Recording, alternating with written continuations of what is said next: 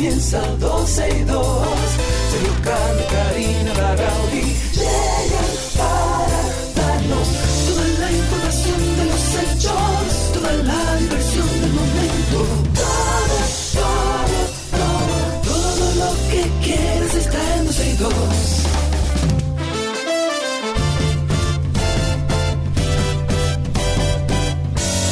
El reloj ya ha marcado las 12, comienza 12 y 2. Sergio Carlos y Karina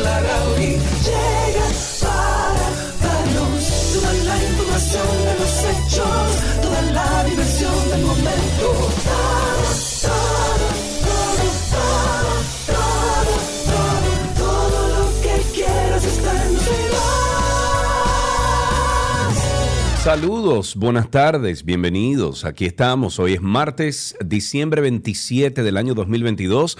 De este lado les saluda a todo el equipo de 12 y 2, exhortando, bueno, un saludo yo creo que eh, eh, tradicional. Porque Karina no está con nosotros en el día de hoy, se integra ya la semana que viene.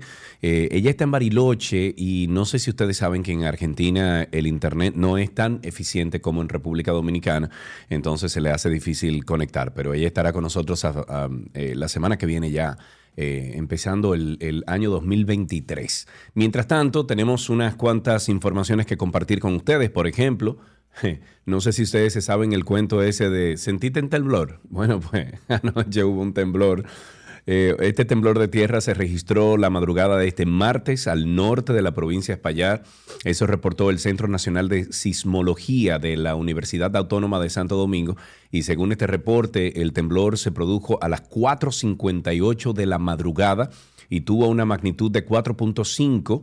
Esto fue a 13.1 kilómetros al norte de Moca y con una profundidad de 20.1 kilómetros. Hasta el momento no se ha reportado daños eh, humanos ni en infraestructura, ni mucho menos. Y de acuerdo con el reporte, se han registrado otros cinco movimientos telúricos, el mayor de ellos de 3.5 esto fue a 17.9 kilómetros al sur de Sosúa, provincia Espaillat. Recuerden que nosotros pertenecemos a una de las fallas más importantes del planeta. Está al norte de la República Dominicana, desde el este hasta el norte, eh, por ahí empezando en el Canal de la Mona y se extiende hasta arriba, hasta por ahí por Puerto Plata, Montecristi. Esa es una de las fallas más profundas que tiene este planeta y nosotros precisamente estamos al borde de eso. Qué rico. en otra información, aproximadamente 3 millones de personas se movilizaron en República Dominicana durante el feriado de Navidad y Nochebuena. Esto fue desde el 23 de diciembre a las 2 de la tarde al 25 de diciembre a las 6 de la tarde. Estas cifras superan en 843 mil individuos o dominicanos desplazados más que los movilizados en Navidad y Año Nuevo del pasado 2021. Eh, bueno, fueron 2.157.000 personas en ese entonces. Esta inmensa movilidad de personas transitó por las diferentes autopistas, calles, carreteras de nuestro país. El desplazamiento de tantas personas mantuvo bien ocupados a los 44.321 colaboradores del COE desplegados en carreteras y otras vías del país, previendo accidentes y resolviendo contingencias. Felicidades para ellos. En otro tema, en el marco de las nuevas estrategias y como parte del fortalecimiento de la lucha contra el narcotráfico, las autoridades dominicanas lograron ocupar durante este 2022 más de 31 toneladas de distintas drogas. Felicidades, caramba.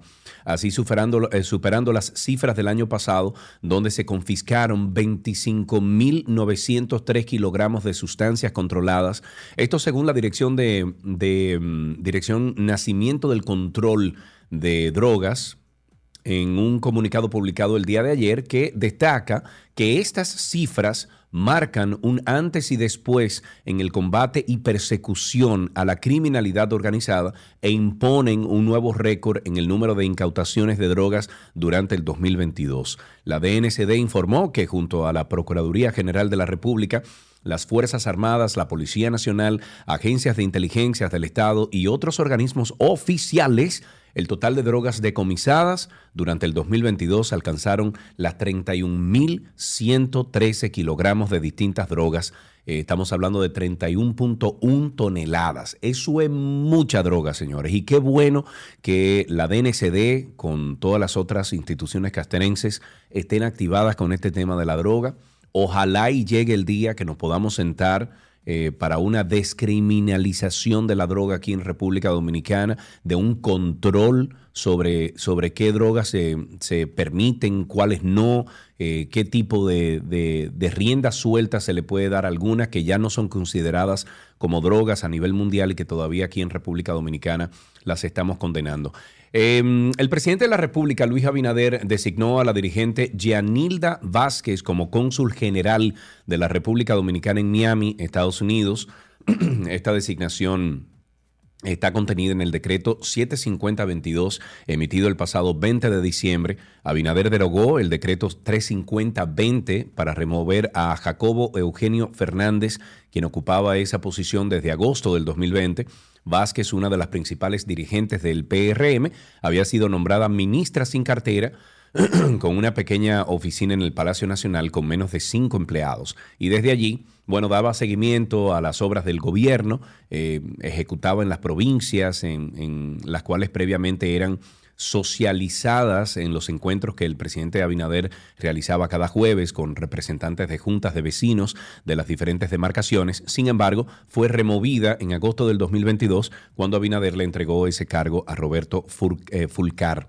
Eh, ojalá, porque se viene hablando de mal manejo en esta, eh, este eh, consulado de República Dominicana en Miami desde hace meses y meses y meses, yo diría que más de un año, sobre eh, mal manejo de dinero, algunas cuentas canceladas por el Bank of America que tenía las cuentas del consulado de República Dominicana allá. No se saben las razones, nunca se, se hizo público eso de que, de que había un mal manejo de dinero. Ojalá que ahora esta señora que entra al consulado de Miami, pues puede hacer un levantamiento primero de lo que se mueve ahí, porque hay muchos rumores de muchas cosas mal hechas.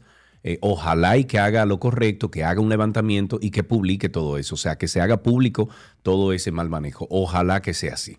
El Ministerio de Educación realizará el próximo año la evaluación de desempeño docente y ha creado una comisión que tendrá la responsabilidad de organizar el proceso que se realizó por última vez en el 2017.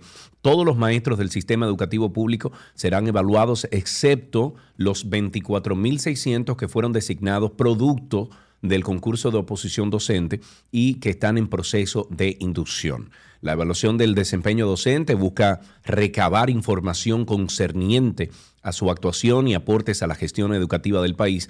Esto incluye información de alta re relevancia sobre la labor individual en las funciones particulares, sin la cual es imposible tomar acciones apropiadas para el mejoramiento continuo del actor docente, así como las correspondientes sugerencias de las consecuentes decisiones de gestión a tomar mediante la orden departamental número 14-2022, el ministro Ángel Hernández, Mr. Miyagi, designó al ministro, al viceministro Francisco de Olio, eh, viceministro de Acreditación y Certificación Docente, como coordinador de esta comisión.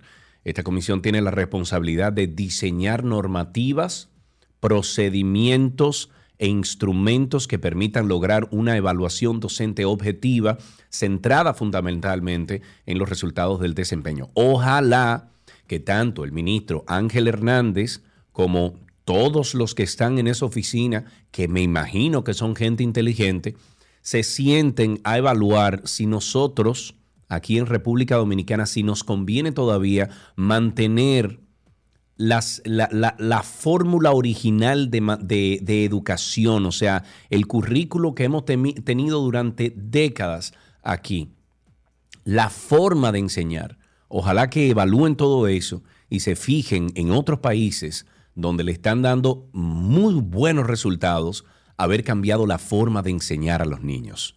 Ojalá y que sea así. La República Dominicana es el segundo país de la subregión norte de América Latina y el Caribe que exporta desperdicios, solo superado por México. Esto de acuerdo a un reciente estudio publicado por la Comisión Económica para América Latina y el Caribe. Los datos indican que en el año 2021 la exportación de desperdicios alcanzó la cifra de 128 mil 256 millones de dólares, equivalente al 0.58% de las exportaciones mundiales, siendo Estados Unidos el mayor exportador en el 2021 con el 22.1% de las exportaciones mundiales de desperdicio. ¿Y dónde va todo eso? Eh?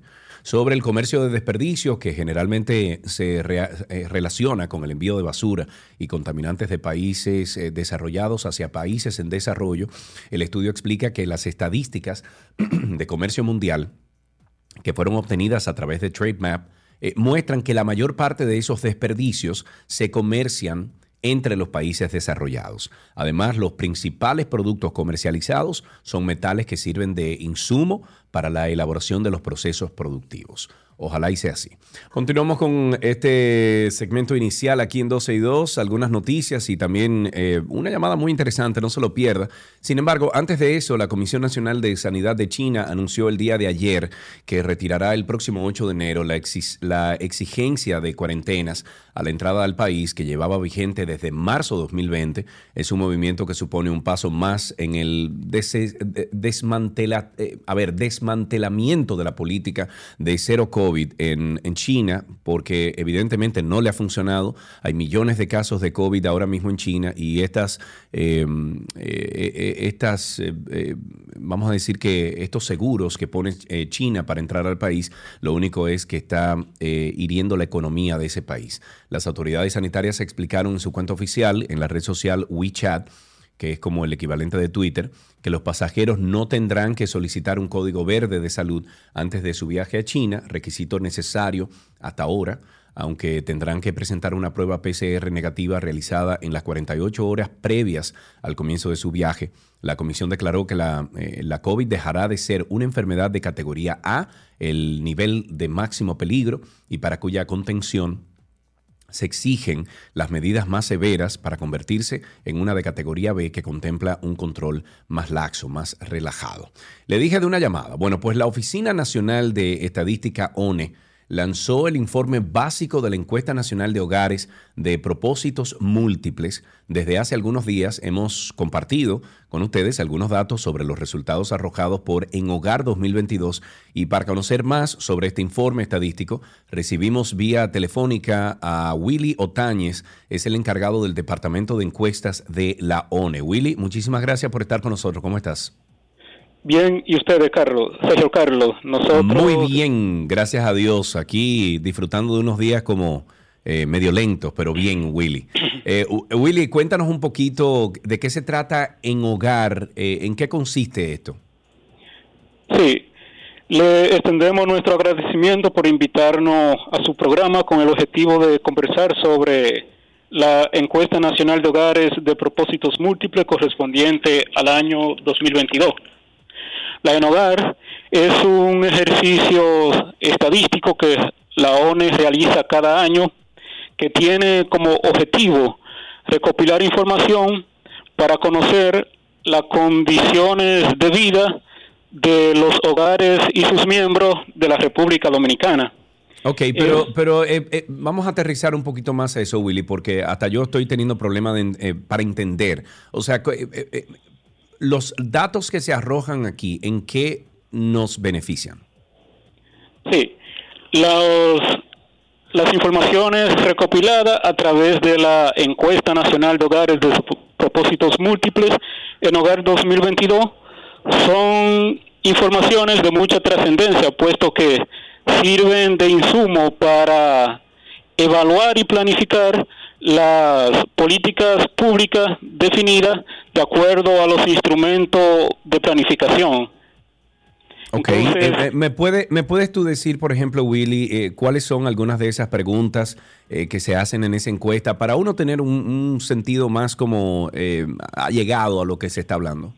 Sí, bueno, en, la, en hogar se recopilan informaciones concernientes a la característica sociodemográfica de las personas, eh, acceso de los hogares a servicios públicos como agua, saneamiento, entre otros importantes. Esta encuesta se realiza en base a una muestra probabilística de todos los hogares existentes en la República Dominicana. Esa condición de, de, ser probabilística es la que hace que, que esa muestra sea una especie de la población dominicana, pero en miniatura. Es decir, claro, es una, es una muestra, es una muestra. Así es, pero por el hecho de ser probabilística, hace que, que los resultados representen a la población dominicana, a los hogares dominicanos. A la gran mayoría. ¿Cuáles, cuáles personas eh, fueron tomando en, en, cuenta para realizar esta encuesta? O sea, eh, eh, háblame de, de su estatus socioeconómico para uno tener una idea. Bueno, como, como manifesté, la encuesta nacional de hogares de propósitos múltiples se realiza en base a una muestra probabilística de todos los hogares dominicanos y en ella entran todos los estratos sociales existentes en el país. Entendido. ¿Cómo, eh, ¿Cuáles fueron algunos de esos resultados entonces como, como base? Bueno, en la en hogar se recopiló información acerca de acceso a servicios básicos por parte de los hogares, así como también informaciones sobre acceso y uso eh, a las TIC, también informaciones sobre seguridad ciudadana y victimización. Ok, sin embargo, eh, la pregunta es más dirigida a los resultados, Willy. O sea, ¿qué, ¿cuál es, así a, grandes rastros, eh, cuál fue el resultado más impactante que entiendes tú o que entiende la ONE que va a repercutir en un cambio de, política hacia, hacia nosotros los ciudadanos?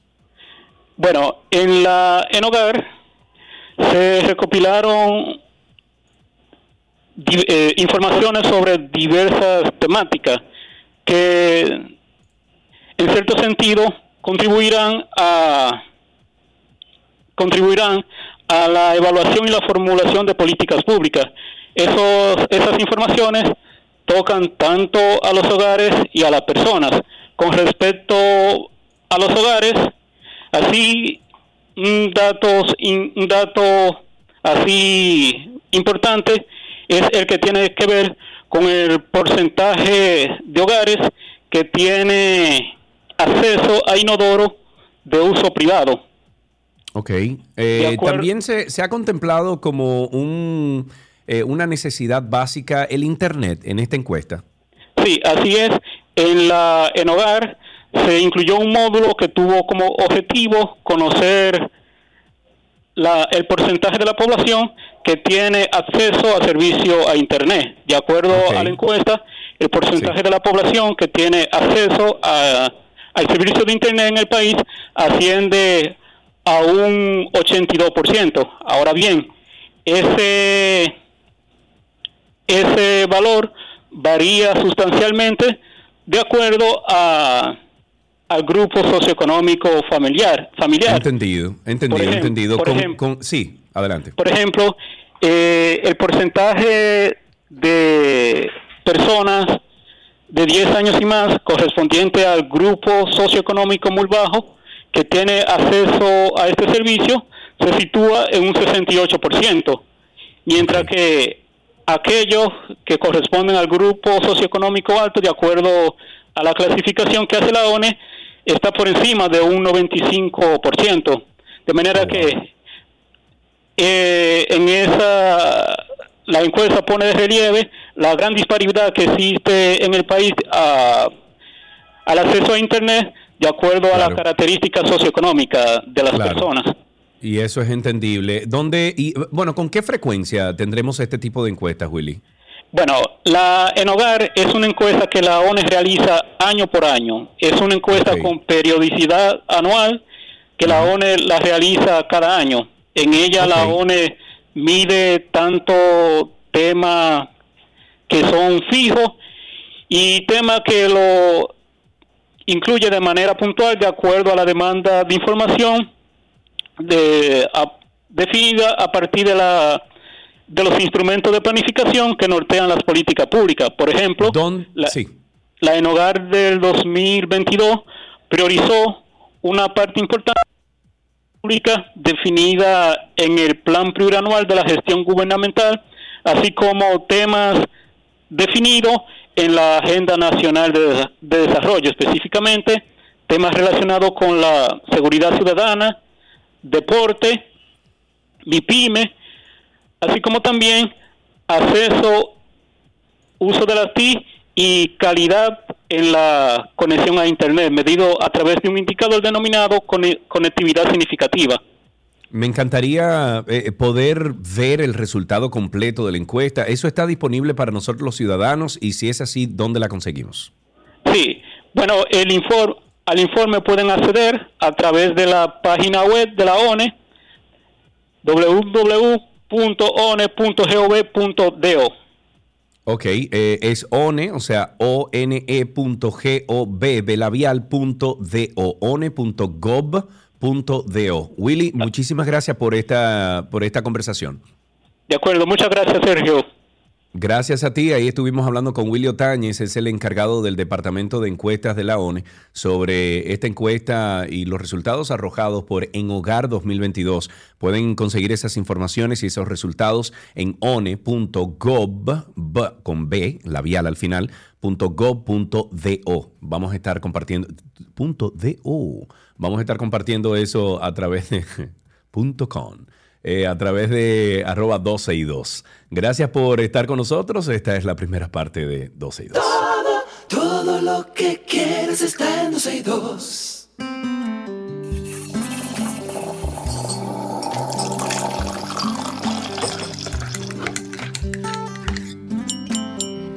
Cucharita que suena rica esa, señores. Yo me tomé ya, como estoy de vuelta en Punta Cana, me tomé esta mañana mi, French Press, mi prensa francesa, mi cafecito eh, Santo Domingo en prensa francesa y me fue de lo más bien.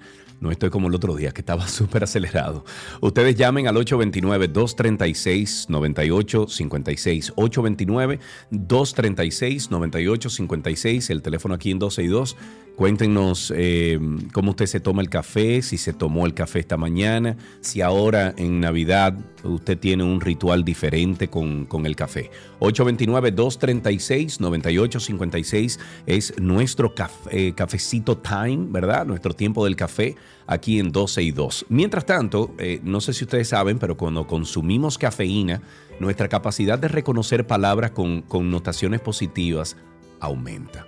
Esto lo reveló un estudio neurocientífico publicado en la revista Plus One.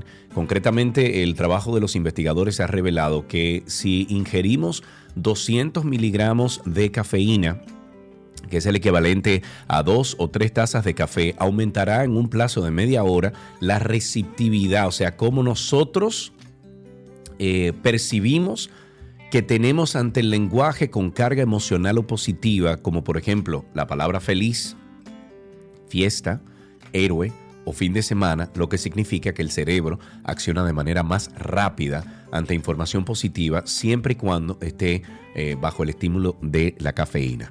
Los autores de la Universidad de Ruhr, esto en Alemania, sugieren que se debe eh, que se debe a que la cafeína potencia la transmisión de los estímulos dopaminérgicos en las regiones cerebrales, eh, cerebrales encargadas de procesar el lenguaje, situadas en el hemisferio izquierdo de nuestro cerebro.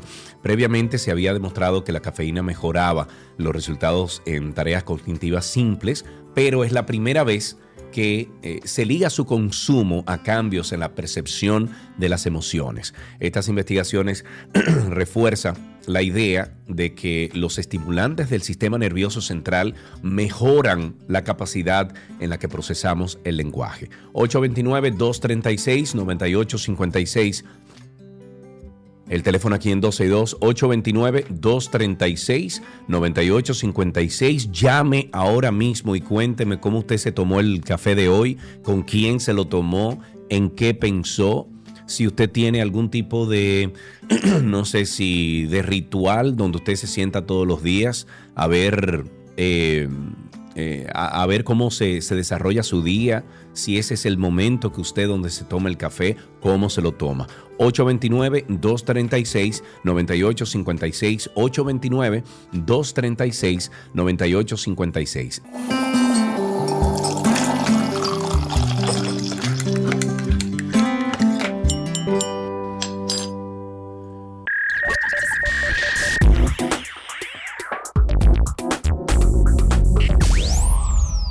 En lo mejor de la web estamos, eh, vamos a hablar de dos cosas en el día de hoy. La primera es que desarrollan una herramienta capaz de responder tweets de manera automática. Qué miedo. Este chatbot se llama Replay y es una herramienta basada en la inteligencia artificial de GTP3 que funciona para automatizar las respuestas de Twitter. Esta inteligencia artificial está perfectamente integrada con Twitter y cuenta con una extensión para Chrome que una vez instalada permitirá desde la web de Twitter contestar cualquier tweet.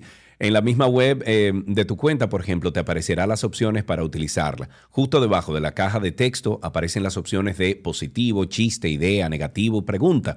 Haciendo un clic en una de ellas, la inteligencia artificial generará una respuesta de Twitter apropiada siguiendo la opción elegida y en base al tweet original. La respuesta podrá ser generada en el mismo idioma, en el tweet original, ya que esta inteligencia artificial lo detecta, sea inglés, español, francés o cualquiera de los idiomas en los que fue entrenado su matriz GPT-3. La respuesta que ofrece Replay se genera en apenas un segundo y aunque suelen ser correctas en cuanto a forma y estructura, pues carecen por el momento del tono o estilo personal de cada usuario, por lo que en función del contexto pueden ofrecer una sensación extraña, quizá demasiado formal o carentes del humor característico del usuario, o sea, del individuo dueño de esa cuenta. Por ahora, Replay solo permite generar un máximo de 10 respuestas gratuitas, pero ofrece un servicio de suscripción que permite 150 respuestas automatizadas a cambio de 7 dólares mensuales. A mí me encantaría ver cómo es que funciona eso y ver las respuestas que da. Voy a entrar a la página web luego. Otra cosita que queremos compartir con ustedes en lo mejor de la web es que Microsoft ofrece traducciones en tiempo real de las videollamadas que hagamos a través de Skype. La función conocida como True Voice supone un gran paso en la comunicación eh, vía videollamadas, ya que, bueno, ya no tendremos problemas para comunicarnos en idiomas que desconocemos y hace más realista la traducción en tiempo real, y es que el receptor recibirá el mensaje traducido y narrado con nuestro tono. Desde Microsoft comentan que el traductor de Skype combina el reconocimiento del habla con el procesamiento natural del lenguaje, proporcionándonos un mensaje con nuestro tono de voz, qué miedo, y que además debe evitar las voces de los narradores artificiales, promete hacer la conversación más natural.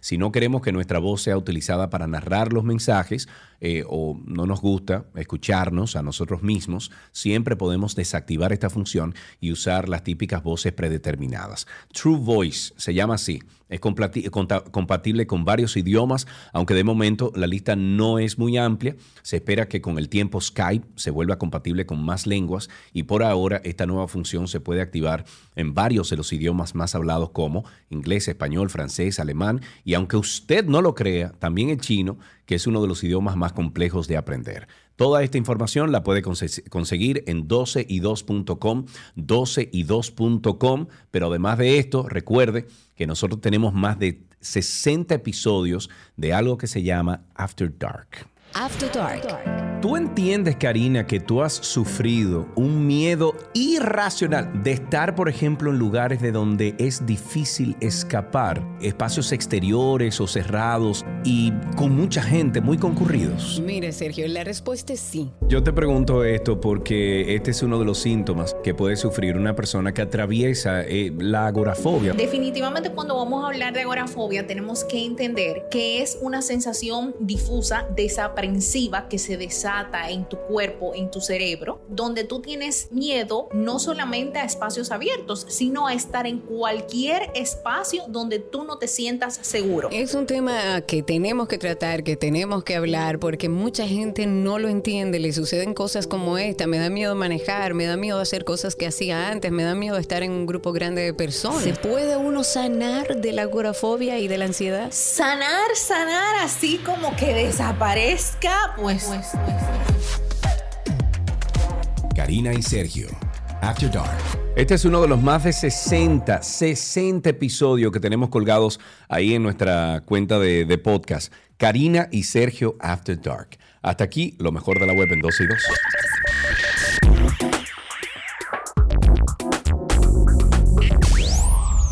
Todo lo que quieres está en 12 y 2.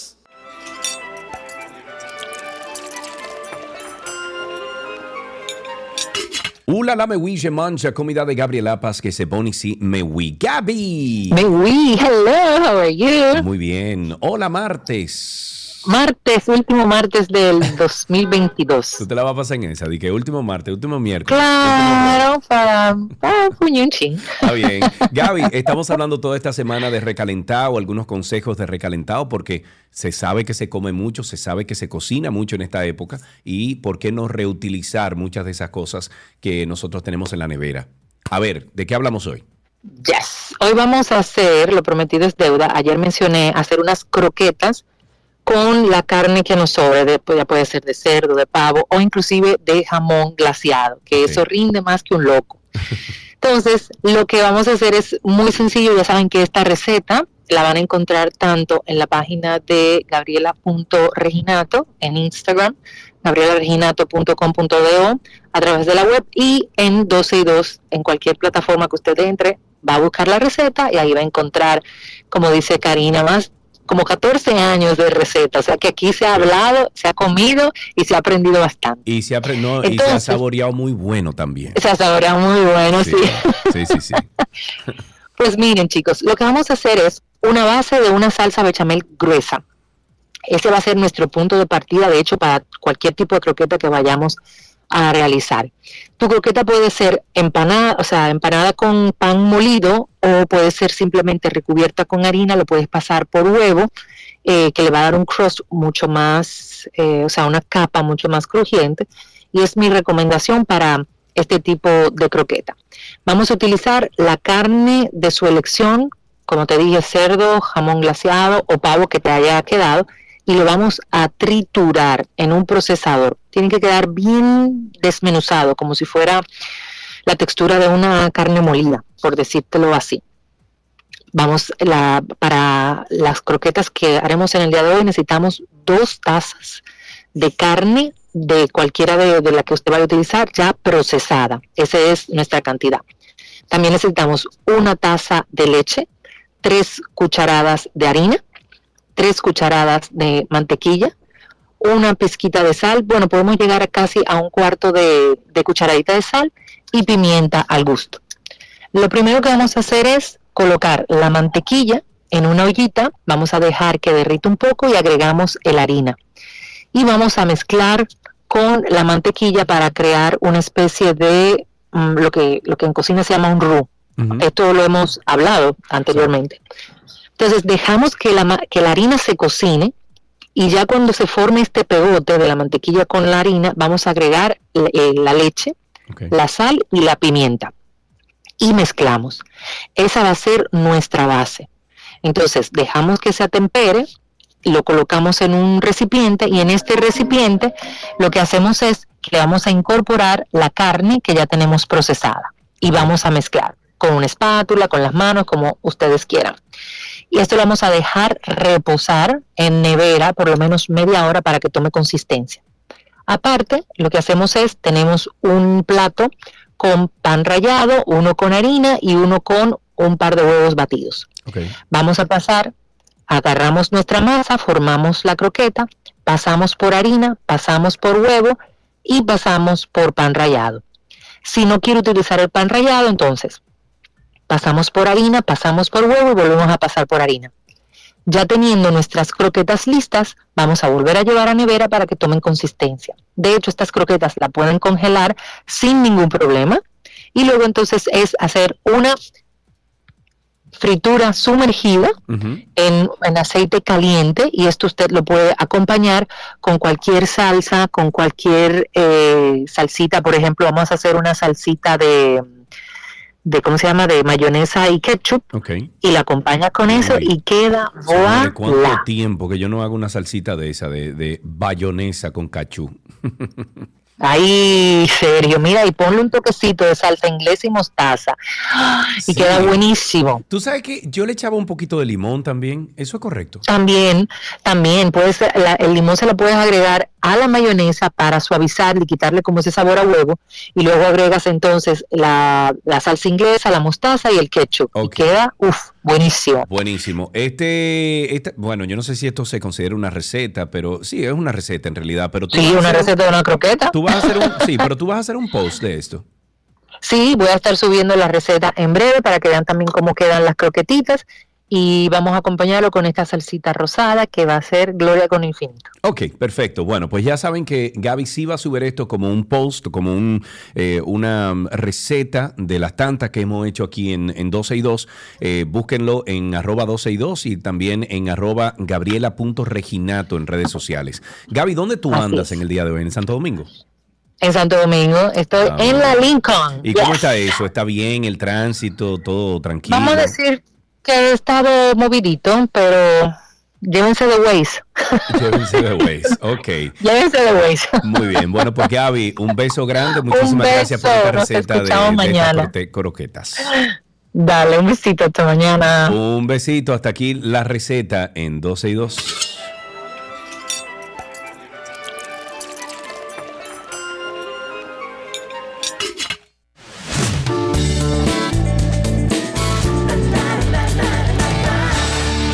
Estas son las noticias del mundo del entretenimiento. El afamado director de cine James Cameron ha salido a la palestra pública tras revelar que planea hacer un reboot de la película Terminator. No, no lo haga, amigo.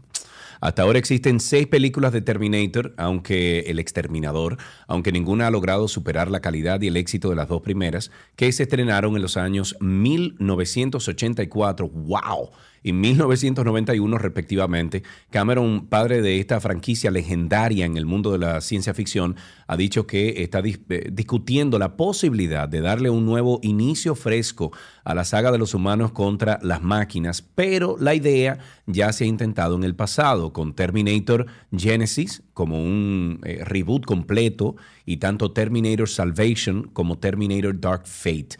Estos reboots parciales surgieron para centrarse en nuevos personajes e historias, la primera centrándose en el futuro y la segunda con nuevos Terminators y trayendo de vuelta a la Sarah Connor original Linda Hamilton. Pero no funcionaron, ¿no? Es verdad, la primera y la segunda fueron las únicas dos que como que sirvieron, eh, que hicieron su trabajo.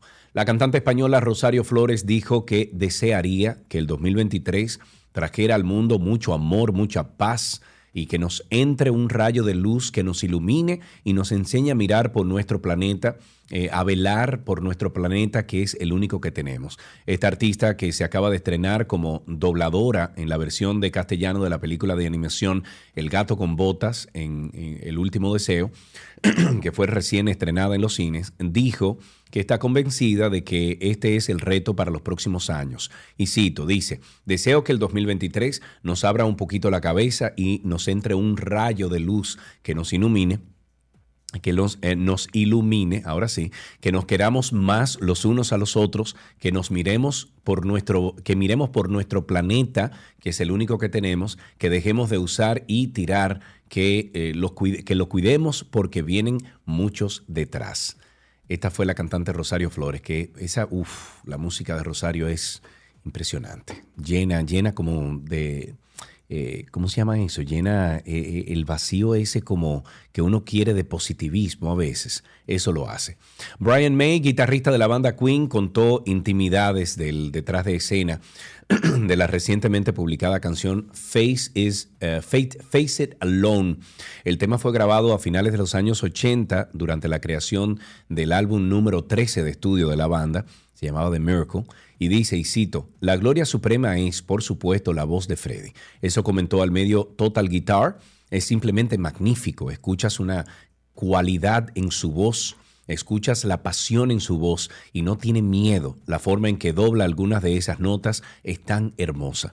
May además confesó que la canción es extraordinaria, con una historia de fondo conmovedora, ya que fue grabada en un momento en que Freddie Mercury había sido diagnosticado con hacer VIH positivo y recordó Estábamos lidiando con el deterioro de la salud de Freddy y uniéndonos para apoyarlo. Según May, a pesar de todo lo que ocurría y el deterioro de su estado físico, el cantante fue quien llevó el liderazgo durante la grabación. En otra noticia, la película dominicana Danny 45, El terror de la victoria, se alzó con el premio en la categoría Mejor Película. Esto fue en la décima edición del Festival Internacional de Cine y Arquitectura de España. Se llama FICARD,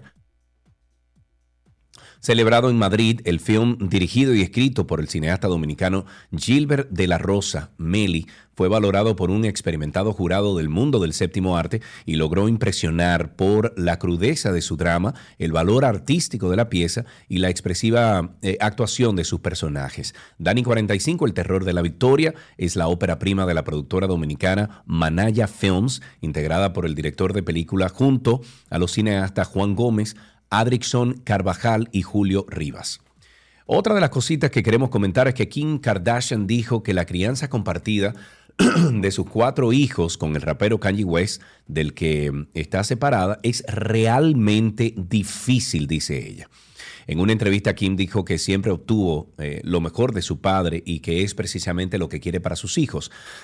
Aseguró que todo lo que mm, eh, aseguró que, hace todo lo posible para resguardar a sus hijos de lo que ocurre en redes sociales con ella y el padre de los niños, Kanye West, dijo que se esfuerza mucho en hacer lo posible para que sus hijos no estén al tanto del comportamiento reciente de su padre y para ello limita su acceso al televisor, a redes sociales y habla con sus profesores. Según Kim, el tema es pesado de tratar hasta para ella como adulta y dice que sus hijos no están preparados para lidiar con estos asuntos.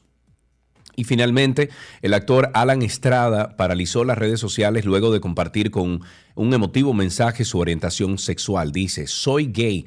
El también youtuber compartió, eh, compartió parte de su intimidad luego de que se volvieran virales eh, diversos casos de rechazo por parte de familias mexicanas a integrantes de la comunidad LGBT el cantante se sinceró en su cuenta de Twitter sobre algunos detalles de su vida personal, dejando en claro que aunque no era un, secreto, eh, porque las personas más cercanas a él lo sabían, se había mantenido al margen hasta eh, que se percató de las dolorosas experiencias que más de un integrante vivió en épocas decembrinas del 2022 y en años anteriores.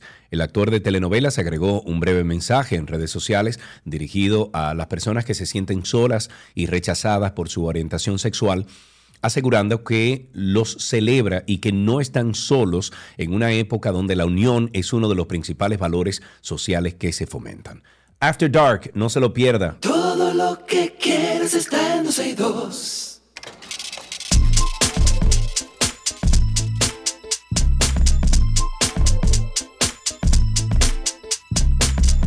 Guay, mi cuarto, estamos en economía. Este segmento llega a ustedes gracias a Cooperativa Empresarial y gracias a AES Dominicana. En el día de hoy nos acompaña Félix Rosa. Él es The Money Coach RD, es asesor y, educador financiero. Enseña a las personas y negocios a atender sus finanzas de una manera sencilla para que puedan crecer. Y con Félix, en el día de hoy vamos a descubrir, oigan bien, lo que tienen que hacer en su negocio antes de que se acabe el año en cinco pasos. Félix, buenas tardes, ¿cómo estás, amigo? Todo bien, Sergio, ¿y tú cómo te sientes? Muy bien, gracias a Dios, y qué bueno que estás con nosotros aquí a organizarnos a nosotros, los que a lo mejor tenemos un pequeño negocio eh, y eh, sabiendo que faltan unos cuantos días solamente para que finalice el año 2022. ¿Tú entiendes que con estos cinco pasos eh, nos vas a ayudar a eh, que empiece el 2023 en, en, un mejor pie, un buen pie. Sí, creo que sí, porque lo, normal es no hacer nada, sobre todo cuando es una pyme o es un emprendimiento. Sin embargo, los negocios de mediano para arriba, mediano, grande y gobiernos, empiezan a presentar presupuesto, oye, ¿desde cuándo? Desde octubre. Ok. O sea que ellos nos llevan ya tres meses de preparación y presentación. Nos Entonces yo estoy buscando que en estos cinco pasos, sí, yo estoy buscando que en estos cinco pasos haya por lo menos un cierre y bueno, nos preparemos mejor ya de cara al 2023 para que empecemos casi casi que en octubre con esos grandes negocios. Perfecto, me encanta. Vámonos con el primero entonces. ¿Qué es lo primero que recomiendas eh, como paso antes de que finalice el año para nuestro negocio? Súper sencillo, revisar cuánto vendiste. Sea, evidentemente lo que no se mide no se mejora. Tú tienes que ver si vendiste, cuánto vendiste en el 2022, si vendiste más que en el 21 eh, o menos, por qué pasó eso, si tú cambiaste un poquito tu modelo de negocio, pero sobre todo es ver, ok, vendí esto, esto era lo que quería vender, había una meta de venta al inicio del 2022 o simplemente fue un deseo en el aire que cualquier cosa que pasara estaba bien. Entiendo, o sea que, y eso, cuando tú dices revista lo, lo que vendiste, tiene que ver también con nuestros libros, cómo nosotros tenemos nuestros libros, cómo lo cuidamos, cómo lo mantenemos. O sea que una persona que cuide, entre comillas, los libros es alguien esencial dentro de una compañía, ¿correcto? Claro que sí, claro que sí. Tú estás hablando de un personal de contabilidad Sí, o de alguien de facturación. Eh, bueno, yo creo que de las dos, ¿no? Porque las dos van de la mano. Sí, lo, lo que pasa es que a veces a los negocios pequeños les cuesta tener un personal de contabilidad fijo, Sí. pero con un asistente en facturación puede pedir reporte y decir, revísame ahí cuánto vendí, Exacto. imprímeme el reporte. Seguimos en economía, estamos hablando con Félix Rosa de Money Coach RD. Son cinco pasos que Félix está recomendando que tenemos que tomar antes de que finalice el año en cuanto a nuestros eh, negocios. Eh, el primero fue revisa cuánto vendiste. El segundo, ¿cuál es, Félix? Revisa cuánto te ganaste.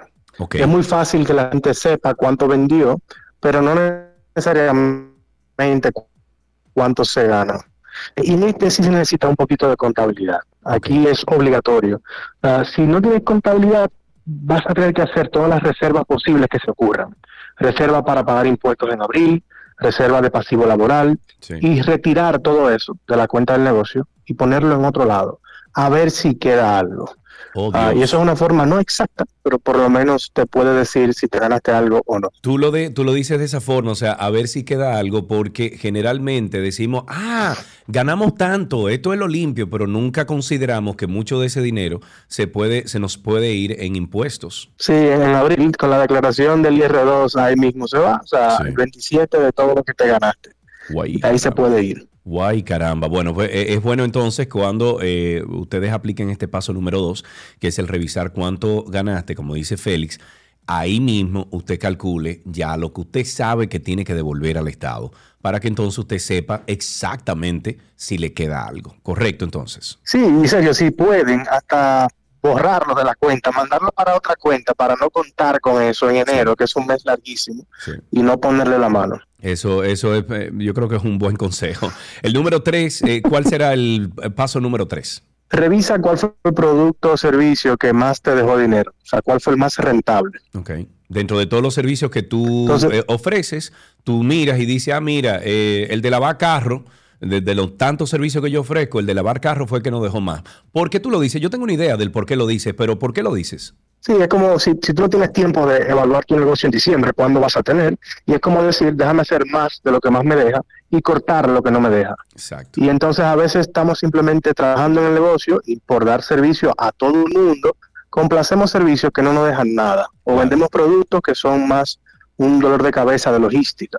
Entonces, ¿por qué? O sea, no hay necesidad. Corta el que no te deja y vende más del que sí te deja. Así es, así es. El número cuatro, ¿cuál es? reparte lo que te ganaste, lo que dicen los libros, ¿verdad? Que te ganaste, entre reinversión en tu empresa, según los planes que tengas 2023, y dividendos para ti. Es algo que veo mucho, que los dueños no se quieren pagar dividendos, quieren dejarlo todo en la empresa, eh, y en algún momento la empresa se pone muy celosa y no te da para pagarte dividendos. Entonces, no, todos los años decide tanto para reinvertir, tanto para pagarme a mí, y retíralo de la empresa. Ok, vamos a suponer que tengamos eh, tres o cuatro socios, cada socio tiene un 25%, en este caso del 100% de las acciones, eh, se pagan un, eh, un sueldo mensual, pero a final de año, no sobró, perdón, se ganó eh, 20 mil dólares. Eso quiere decir que cada, o sea, cada de estos accionistas, cada persona que es accionista recibe entonces unas ganancias de acuerdo a esa ganancia global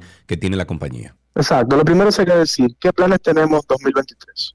Hay una sucursal nueva. Bueno, pues vamos a dividir 10 mil dólares para reinvertir en el mismo negocio y 10 mil para repartir. Ok, y, Y esos ahí. 10 mil dólares para repartir son los que se dividen entre cuatro. Perfecto. El último paso, ¿qué será? Entonces ahora revisa lo que tú quieres para el 2023. ¿Cuánto quieres vender? ¿Cuánto te quieres ganar? ¿Cuánto quieres repartir en el año? ¿Y cuánto quieres gastar en presupuestos que puedan afectar tu venta? Como publicidad, redes sociales eh, o eh, conexiones con quizá otro aliado en la, en la industria que te pueda ayudar a vender más. Ok, ahí están cinco pasos. El primero revisa cuánto vendiste, el segundo revisa cuánto te ganaste, el tercero revisa cuál fue el producto o servicio que más te dejó dentro de todo lo que ofreces. Eh, eh, y esto es importante porque, como dice Félix, tú puedes potenciar ese producto, ese servicio y ver si hay otros que tú puedes sacar de tu cartera de servicios o de que tú ofreces para que entonces eh, concentrarte en aquellos que sí te están dejando dinero.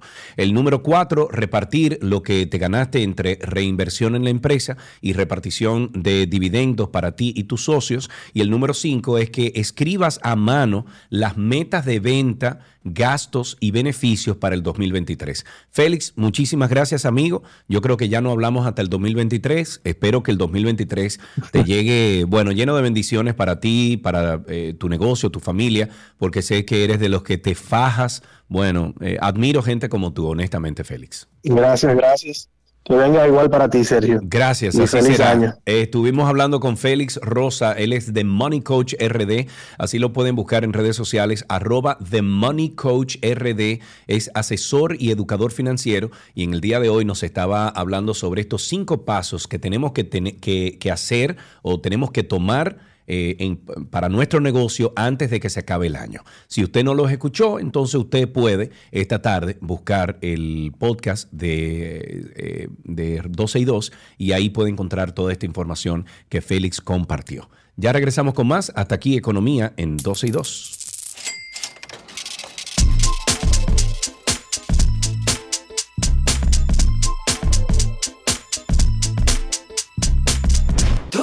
Lo que quieres está en 12 y 2.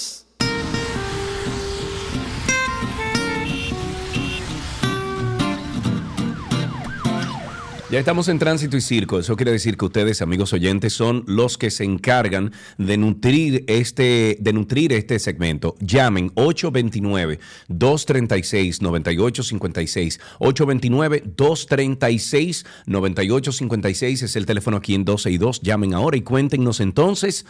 ¿Cómo está la calle? ¿Qué están haciendo? Si ya hay mucha gente que está incluso, eh, eh, ¿cómo se llama? Saliendo de la ciudad Santo Domingo, yéndose hacia el interior para pasar entonces ya desde ahora ir descansando para el año nuevo. 829-236-9856, 829-236-9856. Pasen hoy mismo a través de la página web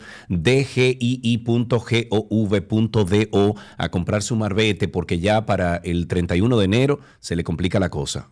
Och- eh, perdón, dgii www.gov.do. Algunas informaciones en lo que vamos recibiendo algunas llamadas. 829-236-9856. Me voy con la información de que el cirujano ortopedista Marcelo Puello dirigió la aplicación de un impuesto a las ventas de motocicletas para recaudar recursos económicos que serán utilizados en los hospitales del Estado para atender a los miles de personas que llegan a los centros de salud con traumas en accidentes de tránsito. Dice lo siguiente, aquí se vende un motor de dos ruedas hasta en los colmados, sin ningún tipo de control, y una forma de compensar los gastos en los hospitales traumatológicos sería un impuesto a la compra y venta de motocicletas. Eso indicó el experto. Según el médico, esto sería una especie de seguro que se adquiere al momento de que las empresas cierren la negociación de la venta de cada motocicleta y que esos recursos sean utilizados para ampliar la cobertura de los accidentados. Realmente la salud de un ser humano no tiene precio, pero sí genera un costo y ese costo alguien tiene que pagarlo. Yo diría que me voy un poquito más lejos. Cuando yo adquirí mi, primera moto aquí en República Dominicana, a mí nadie me hizo una prueba de manejo, a mí nadie me hizo una prueba teórica de si yo sabía cuáles eran los, eh, eh, lo- los símbolos o, o los signos de, de tráfico, de tránsito. Nadie a mí me hizo una evaluación de absolutamente nada y yo andaba en mi moto. Siempre y cuando yo tuviera mi eh, licencia de automóvil, pues esa funcionaba para la moto, pero eso no puede ser así, porque una cosa es tú saber eh, manejar una motocicleta y otra un vehículo. Las señalizaciones de tránsito es otra cosa, porque eso es teórico y tanto el conductor de motor como el conductor de carro tiene que saber y entender esa señalización. Pero el manejo aquí no se hace, incluso con esa eh, horrible idea que tuvo el Intran de un registro de motocicleta, registran la motocicleta, te registran a ti, pero no saben si tú sabes montar esa motocicleta, no saben si tú sabes respetar la señalización de tránsito. Entonces eso no puede ser así, eso no sirve. Y es antiinconstitucional también, aparte de todo. Pero ya eso es un tema que lo hemos hablado mucho y lamentablemente Hugo Veras no ha respondido de la forma en que entendíamos muchos que eh, moteros, personas que andamos en moto, iba a responder. Un hombre quien pidió no revelar su identidad eh, informó el día de ayer que encontró 53 tarjetas de bonos navideños, las cuales ya no contenían saldo. El ciudadano dijo que encontró los plásticos de las tarjetas mientras estaba caminando por una calle próxima a la alcaldía de Cotuí. Agregó que los tomó y reaccionó sorprendido porque muchas familias han denunciado que no han sido beneficiadas con bono alguno en esta parte del país, por lo que dicen esperar que las autoridades puedan tomarlo en cuenta. En este asueto de la Navidad, distintos funcionarios han realizado entregas de esos bonos a familias de escasos recursos, mientras que otros han sido tímidos en esa distribución. Cabe destacar que ha habido ciertos conflictos con esta entrega, ya que han surgido las denuncias de que hay casos en que solo son repartidos a dirigentes y personas del partido oficialista del PRM, obviando las entregas a los más necesitados. 829-236-9856, 829-236-9856 es el teléfono aquí en 12 y 2. Llámenme, por favor, estoy solo de este lado, no tengo a Karina y explíquenme cómo está la calle, qué, cómo ustedes se están preparando para, esta, para, esta, para este año nuevo, para la noche vieja, para el día nuevo. eh, del primero del 2023. 829-236-9856, el teléfono aquí en cabina. El ex vicepresidente de la República, Jaime David Fernández Mirabal hizo este martes una crítica a lo que él llama la sociedad de consumo, ya que según él, a través de toda su publicidad, o publicidad nos pone hasta creer y confundir los deseos con las necesidades. Estoy de acuerdo con eso. En un video que circula en redes sociales, Fernández dijo que comer es una necesidad, pero que ir a un restaurante es un deseo, ya que las personas pueden ir a comer a otros lugares y que mejor, eh, se debe, y que mejor se debería aprovechar las fechas navideñas para salir en familia. Estoy de acuerdo con lo que dijo, ¿eh? Jaime David, caramba, que a veces nos dan unos videitos que son totalmente de, de, de, un género cómico, pero bueno, ahí la pegó. Ahí tenemos a Darío en la línea. Buenas tardes, Darío, cuéntame. Saludos, Sergio, mi respeto para usted. Gracias, igual bendiciones, hermano, cuéntame. Yo quisiera saber qué pasa en la autopista, o sea, la Kennedy, la autopista Valde, que el tránsito no avanza, esto está parado aquí. ¿Dónde tú estás? ¿A qué altura tú estás, Darío? Bueno, yo estoy ahora mismo eh, próximo a la Pepillo Salcedo, pero tengo un compañero que todavía no ha cruzado el 9 de la autopista Baltimore, que tampoco avanza, que está el tránsito. Ok, vamos a ver si alguien que ande por ahí o si el Capi Urtecho está escuchando y nos puede dar alguna información de, de, lo que está pasando en el tránsito ahora mismo en la Kennedy, pues lo vamos a agradecer. También tenemos a José Minier en la línea. Buenas tardes, José. Buenas tardes, Sergio. ¿Cómo está usted, mi querido? Estamos bien, gracias a Dios. Le habla sí. Jay Minier de la ciudad culta y olímpica, el Valle de la Vega Real. Uy, eh, caramba, oye, oí los, comenta los comentarios que estabas haciendo, Sergio, sobre las quejas de alguna persona, como que los bonos y la cosa, los repartieron solamente a personas del partido, del PRM. Sí, eso, eso se ha confirmado incluso. Mira, yo pertenezco al estado de Oliver Peña, aquí en La Vega. Trabajo en el bochinche de la mañana. Yo soy uno de los críticos más fuertes que tiene en La Vega el gobierno de Luis Abinader. Sí. Sobre todo le tengo el nombre de que los blancos no la saben meter. Sobre una película sobre básquetbol que vi hace muchos años. Okay. que se llama así. Sí, sí, White pero hay que, hay que reconocer las cosas cuando están bien hechas. Y yo entiendo que aquí en La Vega yo vi la gobernadora, doña Luisa de la Mota, el diputado Agustín Burgo, el síndico de La Vega, Kelvin Cruz, entregándole bonos a todas las personas pobres de escasos recursos. Y las cosas que son positivas y verdaderas hay que reconocerlas. Claro que sí. Porque si no, uno no va a tener objetividad. Bueno, y te digo, soy quizá el crítico más fuerte que tiene el gobierno de Luis Abinader y sus funcionarios aquí en La Vega. Sí. Pero la verdad, ante todo, hay que decirla. Así que Dios te bendiga. Felicidades. Gracias, amigo. Igual a ti. Muchísimas gracias, Minier. Un abrazo por allá en La Vega. Continuamos con Domingo. Está en la línea. Buenas tardes, Domingo. Sí, gracias. Buenas tardes, Sergio. ¿Cómo te va? Todo muy bien, gracias a. Dios. Ya aquí en el calorcito de Punta Cana. Tenía tres semanas en Oregón y allá hace un frío terrible. Mira, eh, la Kennedy está entaponada todo el trayecto. Ok, Yo pero ¿de dónde a dónde? O sea, ¿por dónde andas tú?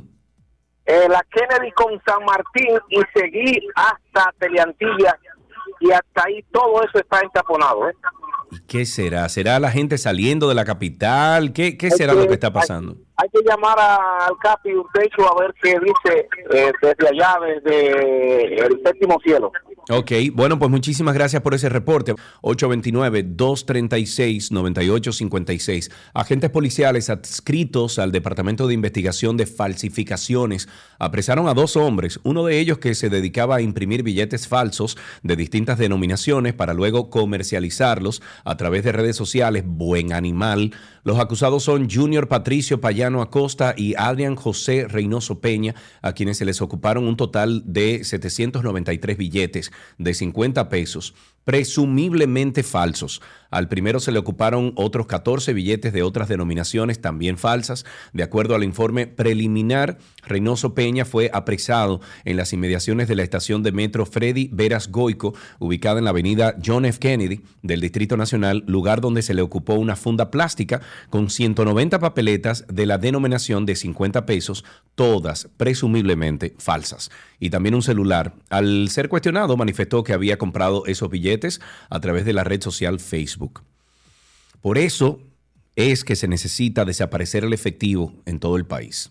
Saludos. 829-236-9856.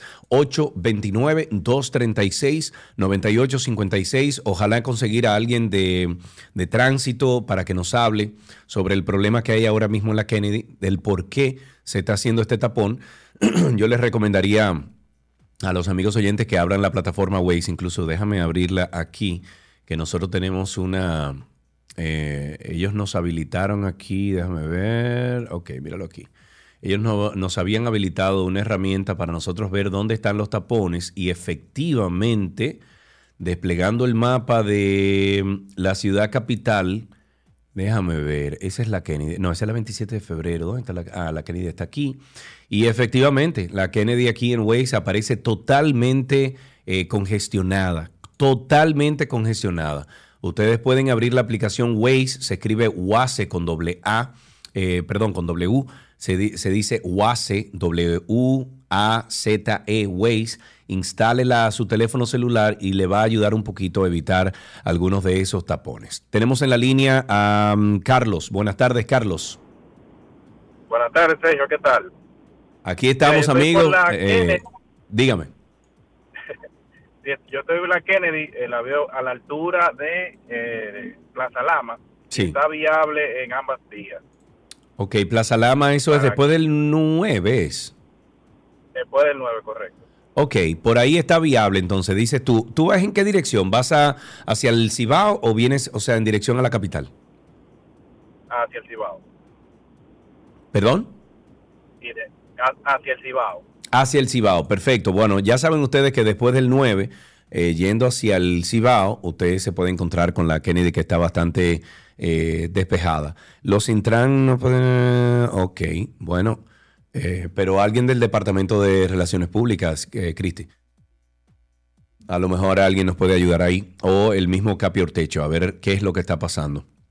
Decía eh, que el Cuerpo Especializado de Seguridad Fronteriza CESFRONT detuvo tres nacionales haitianos quienes se trasladaban a bordo de un camión marca Daihatsu que había sido robado en un dealer en Santiago. Miembros del CESFRONT asignados a Elías Piña detuvieron a los nacionales haitianos eh, Roberto Joseph, eh, está Johnny Fenicien y José Pascal con el estatus migratorio irregular a bordo de este camioncito Daihatsu.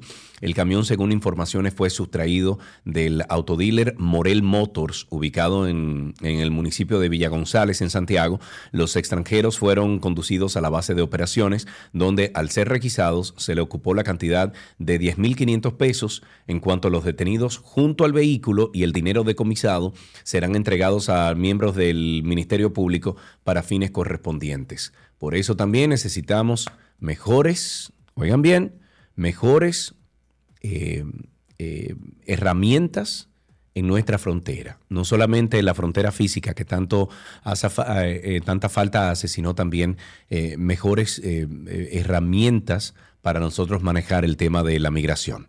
829-236-9856, 829-236-9856 es el teléfono aquí en cabina en 12 y 2. El vicepresidente del Partido de la Liberación Dominicana y exministro de Economía, Juan Ariel Jiménez, dijo este martes que los diputados pretenden aprobar esta semana una ley de fideicomiso público que según él sería un enorme retroceso a la transparencia y la institucionalidad Jiménez dijo que el proyecto de ley que ya fue aprobado en el Senado, en su artículo 13, exime a los fideicomisos públicos de cumplir con la ley de compras y contrataciones, sustituyéndola por un reglamento propio de cada fideicomiso. Según el político, el artículo es violatorio a la ley 34006, artículo 2 sobre compras y contrataciones, y a la sentencia del Tribunal Constitucional 0305 eh, de diciembre del 2014. Este dirigente peledeísta citó que en el artículo 8 indica que las deudas contraídas por el fideicomiso no es deuda pública y que por lo tanto no deberán pasar por la aprobación del Congreso Nacional ni del registro en crédito público. Eso no me suena bien, ¿no? Estoy de acuerdo con Juan, con Juan Ariel en eso. Eso debe debe ser más transparente. 829-236-9856, 829-236-9856, el teléfono aquí en 12 y 2. Eh, la Dirección General de Tránsito y Transporte Terrestre, DGCET, incautó, oigan bien, 46 camiones por transitar sin permisos de lugar en la primera etapa del operativo navideño. El coronel Juan Bautista Jiménez, director regional de la DGC, esto es en Santiago, dijo que para ser devueltos a los propietarios deben primero pagar la infracción y el vehículo pagado debe ser depurado para establecer si ha estado vinculado a algún incidente eh, anterior. En la regional norte se presentaron múltiples accidentes en el feriado, algunos por exceso de velocidad, conducir de forma temeraria y no respetar las señales de tránsito. El día de ayer los propietarios agotaban su trámite legal y hacían largas filas para recuperar estos vehículos incautados, el Instituto Nacional de Tránsito y Transporte Terrestre Intrant anunció en noviembre que este año eh, que se está, eh, está, prohibida la circulación de vehículos de carga en todo el territorio nacional durante el feriado de Navidad y Año Nuevo. La entidad otorga permisos de circulación a vehículos pesados que transporten, por ejemplo, combustible, agua, alimentos, medicamentos, equipos médicos, desechos hospitalarios, eh, cal viva para generación eléctrica, bueno, entre otros servicios esenciales. Ahí tenemos dos llamaditas. Empezamos con Freddy. Buenas tardes, Freddy. ¿Cómo estás? Hola Sergio, ¿cómo estás? Estoy aquí, vivo y coleando. Ya veo que estás en Punta Cana. Te había mandado una foto con, con Cristi, pero ya no vale la pena que tú estás aquí en el calorcito. Sí, sí, estoy aquí en el calorcito porque es que esa nieve estaba de toalla. Ya lo imagino, mira, o sea, uno saluda a todos los, miembros del grupo de 12 y 2, de la comunidad. Feliz Navidad, año, feliz Año Nuevo y muchas cosas buenas para el 2023 y quería reportarte un tapón que hay de botes aquí en la playa de Vivijagua, eh, que hay un tapón aquí en la playa, muchos botes, la gente caminando, subiéndose, ah, tomando el sol, lamentablemente en la capital está lloviendo, bueno, lo lamento, pero... Ok, bueno, mira, muy, muy buen reporte, muchísimas gracias por eso, Freddy. Seguimos también con Rosana, que está con nosotros al aire. Buenas tardes, Rosana. Buenas ¿Cómo estás? Saludos para Karina Calderón, una fiel oyente pasiva, porque no llama, pero es fiel oyente. Ah, pero muy bien, Karina Calderón, un abrazo para ti. Cuéntame de ti entonces, eh, Rosana. Este, yo estoy reportando aquí la Gustavo Mejía Ricard entre la López de Vega y Tiradentes. Está súper bien. Se puede jugar. Ah, mira, qué también bien. López de Vega hasta la Kennedy también está muy viable. Ah, mira, buen reporte. Muchísimas gracias por eso, Rosana, y feliz año nuevo. Aquí tengo a mi amigo Tuto, Mary Crica. Tuto, ¿cómo estás? Merry Christmas Happy New Year. Sí, señor, que esas bendiciones recaigan sobre todo el pueblo dominicano, caramba, y que pensemos en el colectivo. Cuéntame, Tuto. Igual, bendiciones para ti y tu familia y que Gaby siga recuperándose. Así será. Cuéntamelo. Mira, quiero reportarte o preguntarte. Hugo Vera entró hace dos a- un año al Intran. Eh, no, hace menos de un año, Tuto. Menos. Hace menos, sí, hace unos meses, hace como cuatro o cinco meses. Hay una ley de, de las barras LED que le estaban poniendo cuando Francesca estaba Eh, mira, te corrijo, no es una ley, es una... ¿Cómo que se llama lo otro que no es ley? Eso es un... Tampoco referente, eso tiene un nombre, Eh, pero no es ley, no es ley. Ok, lo que pasa es que nada más nosotros la clase media que nos están atacando. Pero por supuesto que sí. todas Las Claro. patanas tienen esas barras. Ahora los motoconchistas tienen todas esas barras pequeñas y no le dicen nada. Nada, eh, pero es como dices tú, eso solamente recae sobre los conductores privados, los que pagamos impuestos, los que pagamos el marbete, los que pagamos todo eso, somos los que también tenemos que pagar con cosas así, porque así es la vida de, de caprichosa.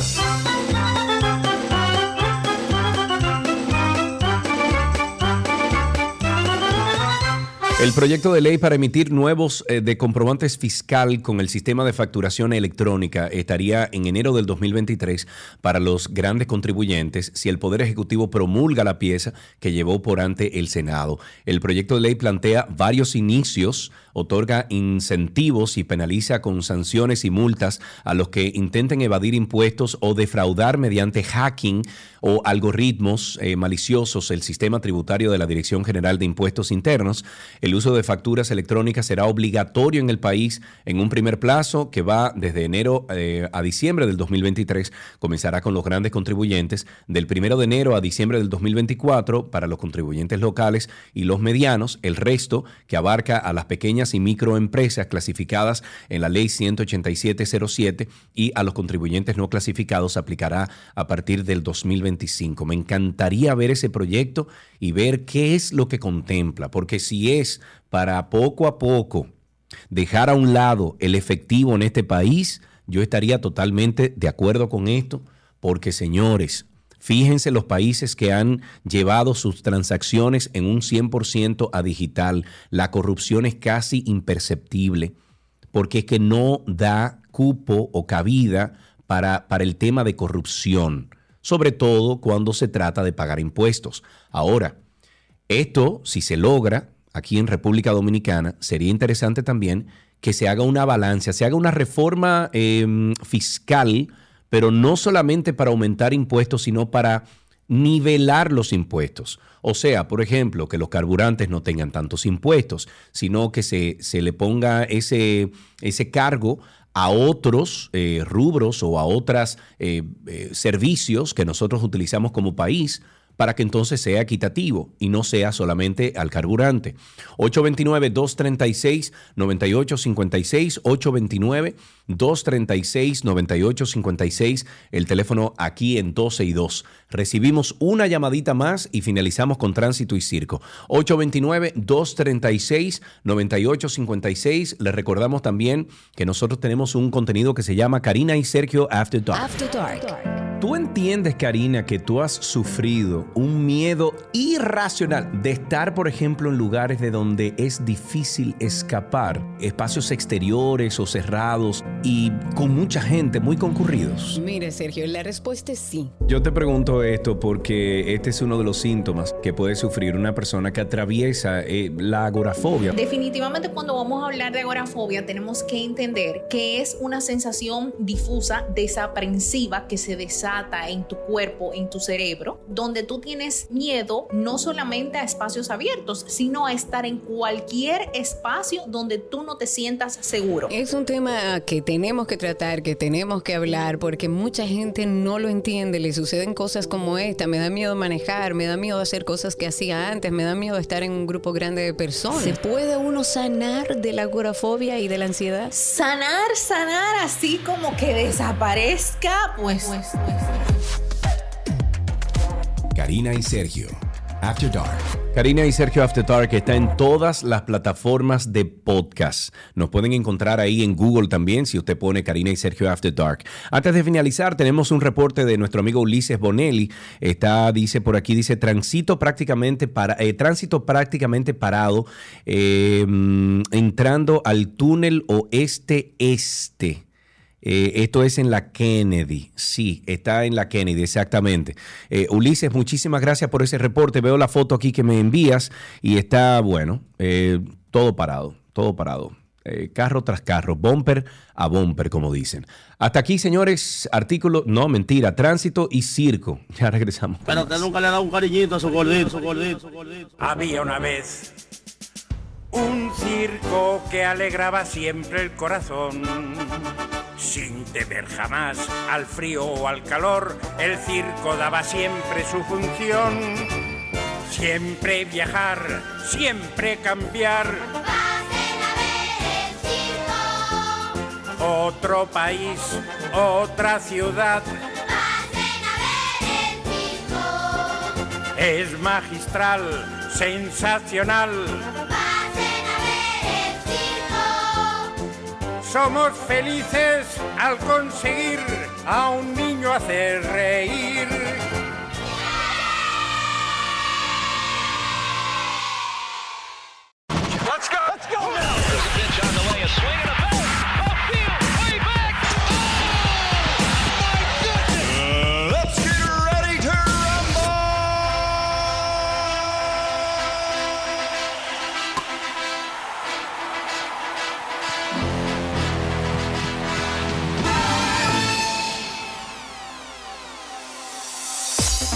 Estas son las noticias del mundo deportivo. Arrancamos con béisbol. Vuelve la temporada invernal. Esta noche los gigantes se enfrentan a los increíbles y magníficos Tigres del Licey a las 7:15 de la noche y las estrellas jugarán contra las Águilas Ibaeñas. Esto será a las 7:30 de la noche.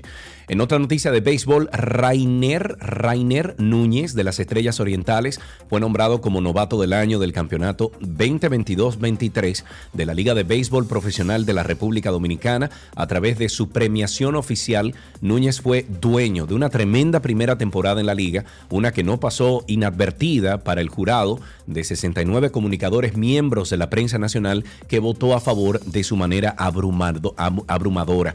El pelotero nativo de la Romana recibirá un incentivo en metálico por parte del IDOM y otro por la Federación Nacional de Peloteros Profesionales. El inicialista y bateador designado de las estrellas obtuvo 49 votos para superar sin mayores traumas a Gerard Gerard Encarnación de las Águilas Ibaeñas, quien se quedó con 15 sufragios, y a Eli de la Cruz de los Tigres del Licey, que apareció en 5 boletas. Núñez, de 22 años de edad, accionó en 37 partidos con las Estrellas durante la vuelta regular y tomó 137 turnos para disipar eh, más bien- para disparar 36 hits, incluidos 7 cuadran- cuadrangulares, líder de la liga en este departamento. En otra noticia tenemos que en básquetbol el esloveno Luka Doncic de los Dallas Maverick y Pascal Siakam de los Toronto Raptors fueron elegidos como mejores jugadores de la semana en la NBA. Doncic tuvo un promedio de 31.5 puntos, 9 rebotes y 8 asistencias por partido en los cuatro encuentros disputados por los Mavs la semana pasada con tres victorias y una derrota. El, es- esno- esloveno también rozó el triple, triple doble este domingo en el día de Navidad contra los Ángeles Lakers cuando anotó 32 puntos con 9 rebotes y 9 asistencias. Se convirtió en el primer jugador de los Mavericks capaz de anotar tantos puntos en un partido diputado, eh, disputado más bien en el día de Navidad. Felicidades para él.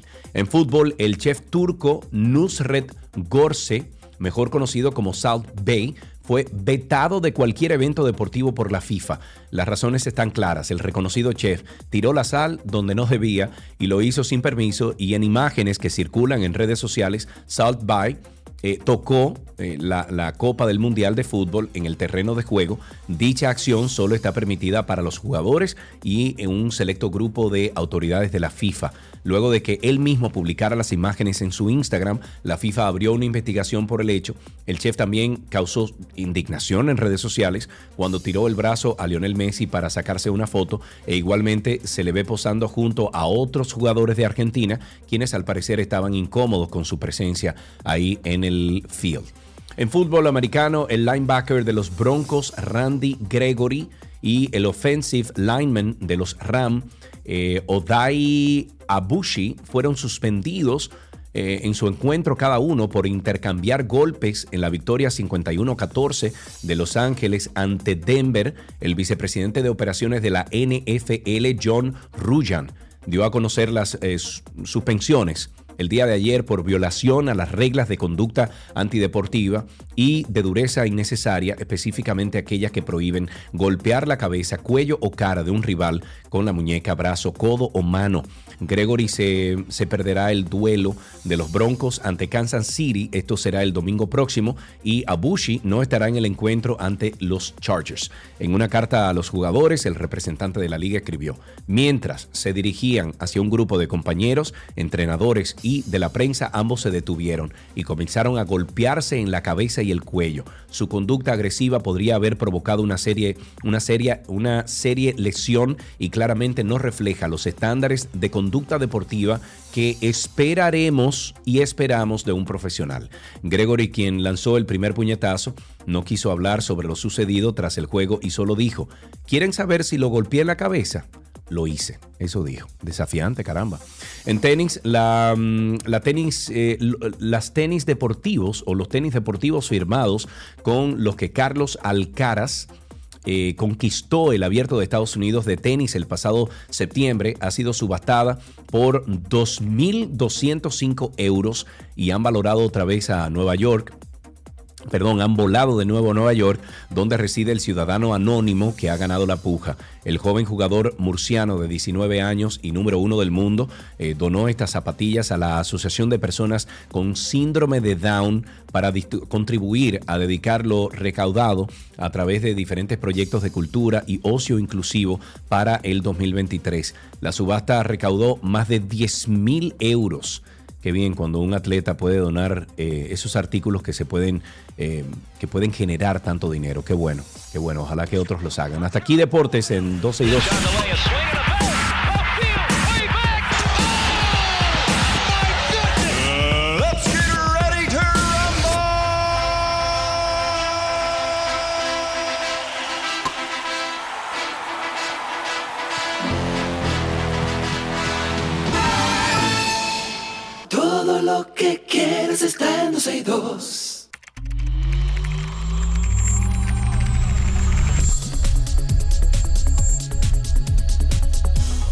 Estamos en artículos tecnológicos, vamos a hablar de tecnología, que me encanta este segmento siempre.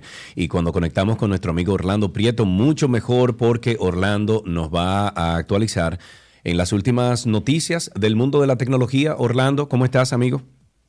Hello, ¿todo bien por aquí? Bajo control, no, tiene gripe ni nada. No, no, to- todavía. All right. Bueno, pues hablemos entonces, amigo. eh, ¿Por dónde empezamos en tecnología? Mira, empiezo, quisiera hacer siempre al final de año, me gusta hacer un pequeño resumen de lo que ha sido el año, eh, eh, siendo este el, el- el último programa de este año en, en cuanto a tecnología.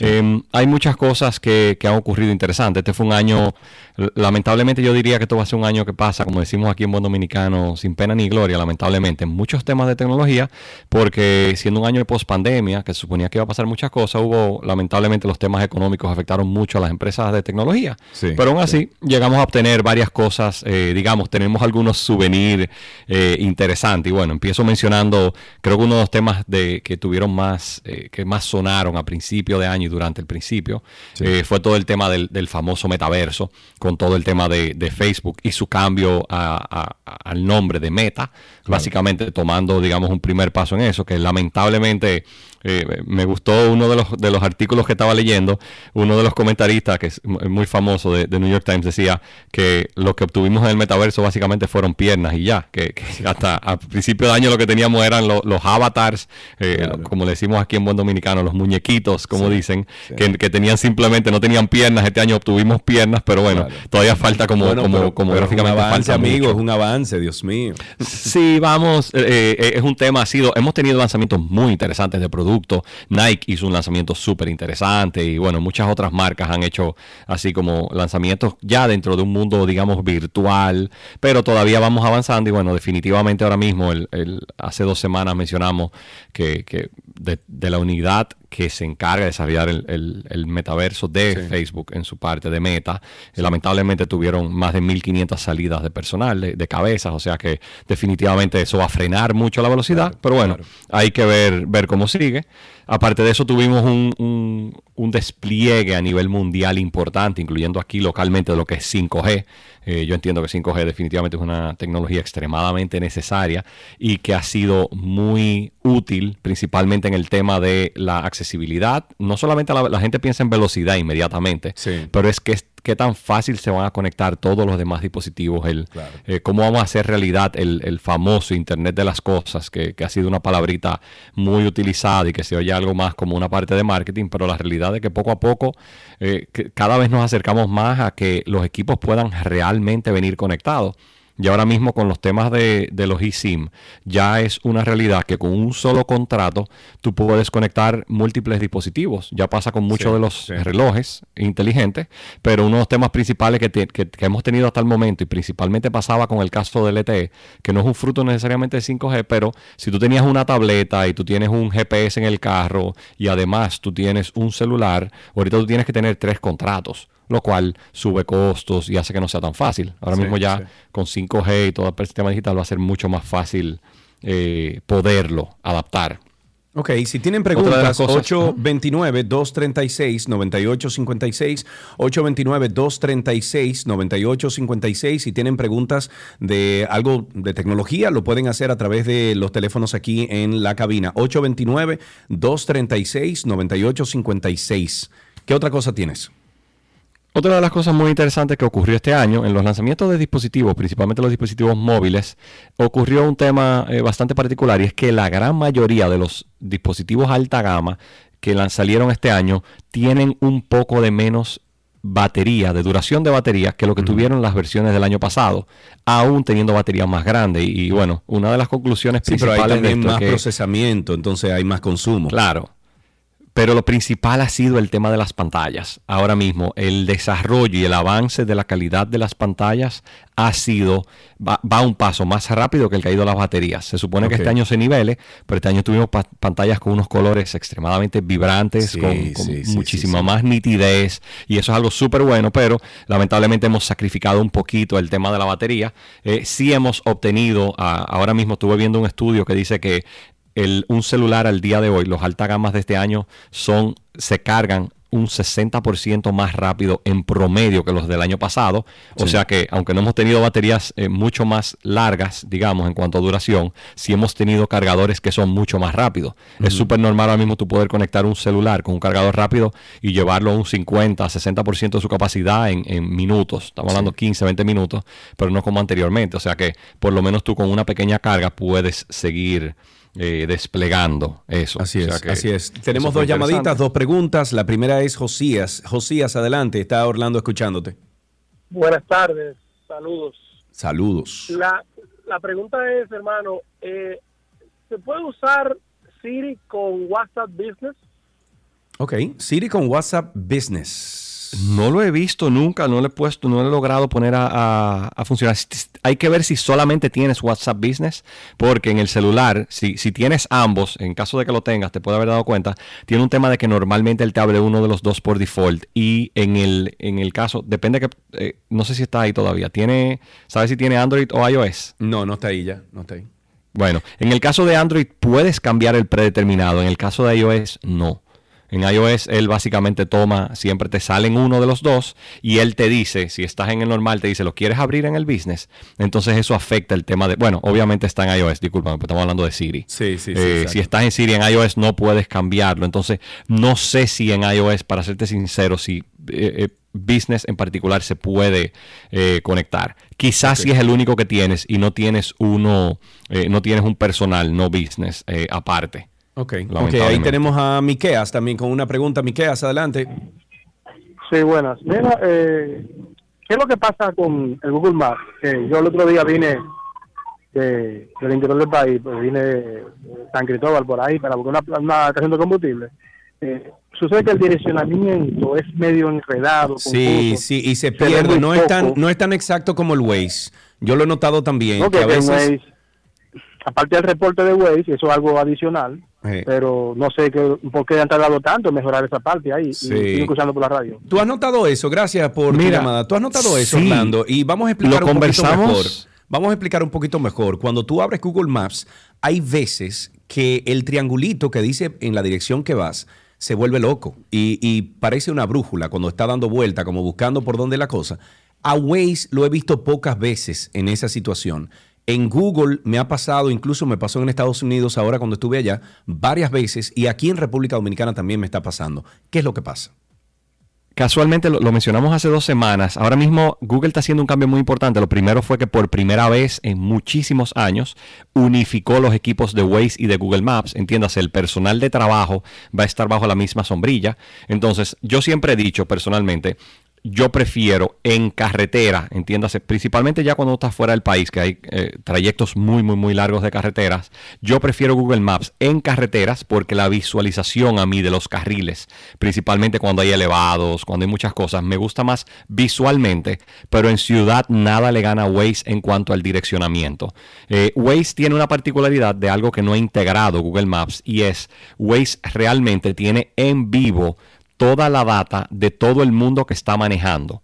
En el caso de Google Maps, la tienen, pero no la utilizan para computar tu ruta. Simplemente la usan para computar qué tanto tráfico hay. Entonces, una cosa que te puedes dar cuenta, si en algún momento vas a hacer un trayecto superior a 20, 30 minutos en una hora pico, si abres Google Maps, Google Maps casi siempre te va a dar menos tiempo de llegada que lo que te da Waze, pero no es real. Empieza a agregarle. Waze es muchísimo más preciso. Entonces, con todo el tema del tráfico, Waze es muchísimo mejor. Google Maps tiene una serie de, de inconvenientes. Eh, hay un tema muy A mí, particular. tú sabes que me que gusta Google mucho usa- de, tú sabes que me gusta mucho de, de Google Maps, el search engine, o sea, la forma de que tú, eh, eh, como tú buscas negocios o direcciones es mucho más avanzada De eso la que de vive Waze. Google. Sí, loco, pero que es mucho más Sí. avanzada de la que de la que eh, de la que te ofrece Waze. In- incluso cuando ya tú tienes un punto predeterminado en Google Maps, vamos a suponer que yo le ponga Punta Cana, eh, em, eh, Una dirección específica. un- Sí, sí, sí. Blue Mall en Santo Domingo. ¿Qué pasa? Yo, hay una función que cuando ya tú tienes ese punto a punto determinado eh, en, en el mapa, tú puedes agregarle algunas paradas. Entonces, cuando tú te vas al, al buscador de Google Maps y tú le dices, yo quiero pararme en una gasolinera o yo quiero pararme en tal lado, inmediatamente es mucho más fácil tú acomodar esa ruta para tú poder hacer esas paradas predeterminadas. Cuando tú lo haces en Waze, eso es un lío loco poder lograrlo. Recuerda que Google Maps, el, el- core de Google, la realidad es la búsqueda. Entonces, una de las cosas que decíamos, porque la pregunta que se hace todo el mundo es bien sencilla, dicen, si ellos son dueños de eso hace más de cinco años, ¿por qué no lo han integrado? Lamentablemente, ambos tienen un desarrollo muy amplio en, en cada uno de los productos y no es tan fácil agregar funcionalidad sin cambiar la forma que funciona base. Hasta el momento lo que ellos dicen es que las, ambas aplicaciones van a seguir totalmente independientes. A mí me sorprendería con la eficiencia que hace Google de que a la larga no desaparezca una de las dos. Sí. porque ellos es muy raro que tengan una redundancia. Entonces habría que ver cómo ellos logran unir ambos mundos y logran desarrollar una aplicación, digamos, nueva, eh, porque ahora mismo, como mencionamos también en ese mismo momento hace dos semanas, viene una competencia muy, muy, muy fuerte porque se están uniendo empresas del calibre de Amazon y Facebook a hacer un consorcio, digamos, abierto, donde van a tener un tema de mapas para ver cómo pueden luchar contra Google que domina ese mundo. Y lamentablemente el que domina el tema de a dónde van las personas en cuanto al, al mercado de mapas, tiene mucha más data de, de cómo se desplazan las personas. Mira que Google, tú buscas en Google un comercio y te dice, ahora mismo está más concurrido de lo normal o está menos. Y te sabe hasta los horarios, a qué hora Sí. va la gente, va todo. O sea que tienen una data que, que nada, que es súper valiosa. Es envidiable. Orlando, muchísimas gracias por estas in- informaciones. Un abrazo para ti, amigo. Espero que todo esté bien. Y bueno, ya nos hablamos en el 2023. O sea que feliz año nuevo para los tuyos. Muchas bendiciones que recaigan sobre todos nosotros. Igualmente, muchísimas gracias. Excelente. Mucha te- nu- muchas informaciones de tecnología para el 2023. Hasta aquí, artículos tecnológicos en 12 y 2.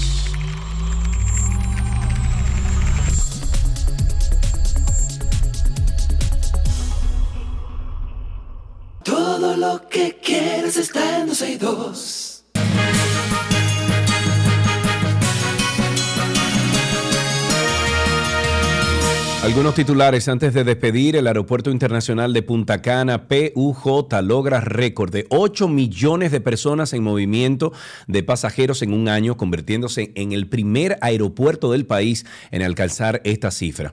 Otra información es que varias asociaciones que importan vehículos pidieron al gobierno una prórroga de 90 días para adaptarse a la regulación que prohíbe desde el 12 de diciembre los pagos en efectivo por operaciones comerciales que tienen que ver con autos. Qué bueno. El Departamento de Transporte de Estados Unidos anunció que investigará las cancelaciones de vuelos por parte de Southwest Airlines que dejaron a miles y miles de pasajeros varados en medio de una fuerte tormenta invernal. En otro tema, el ministro de Justicia de Marruecos ha anunciado que el próximo Código Penal marroquí incluirá penas de hasta cinco años de prisión por el delito de difamación en redes sociales. Qué bueno que lo hagan aquí también.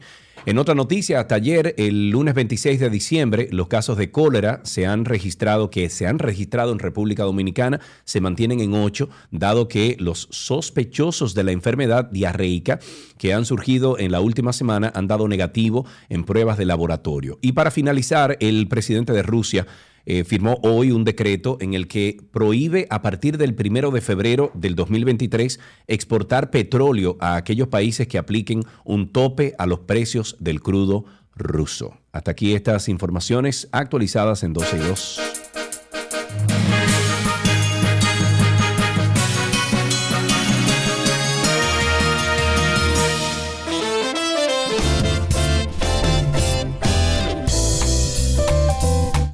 Amigos míos, eh, mañana nos escuchamos por aquí. Recuerden que estamos en 12y2.com, 12y2.com. El podcast de 12 y 2 siempre está disponible como en media hora, o sea que a las 3 de la tarde ya usted puede reproducir ese podcast. Nos pueden buscar en Google como Karina y Sergio, eh, Karina y Sergio After Dark para el podcast de Karina de After Dark y también arroba 12 y 2, Karina y Sergio Podcast 12 y 2 en Google y ahí sale también donde usted puede escuchar este programa una y otra vez. Recomiéndenos, si a usted le gusta el programa, recomiéndenos. Gracias por la sintonía y será hasta tomorrow. Bye bye, adiós.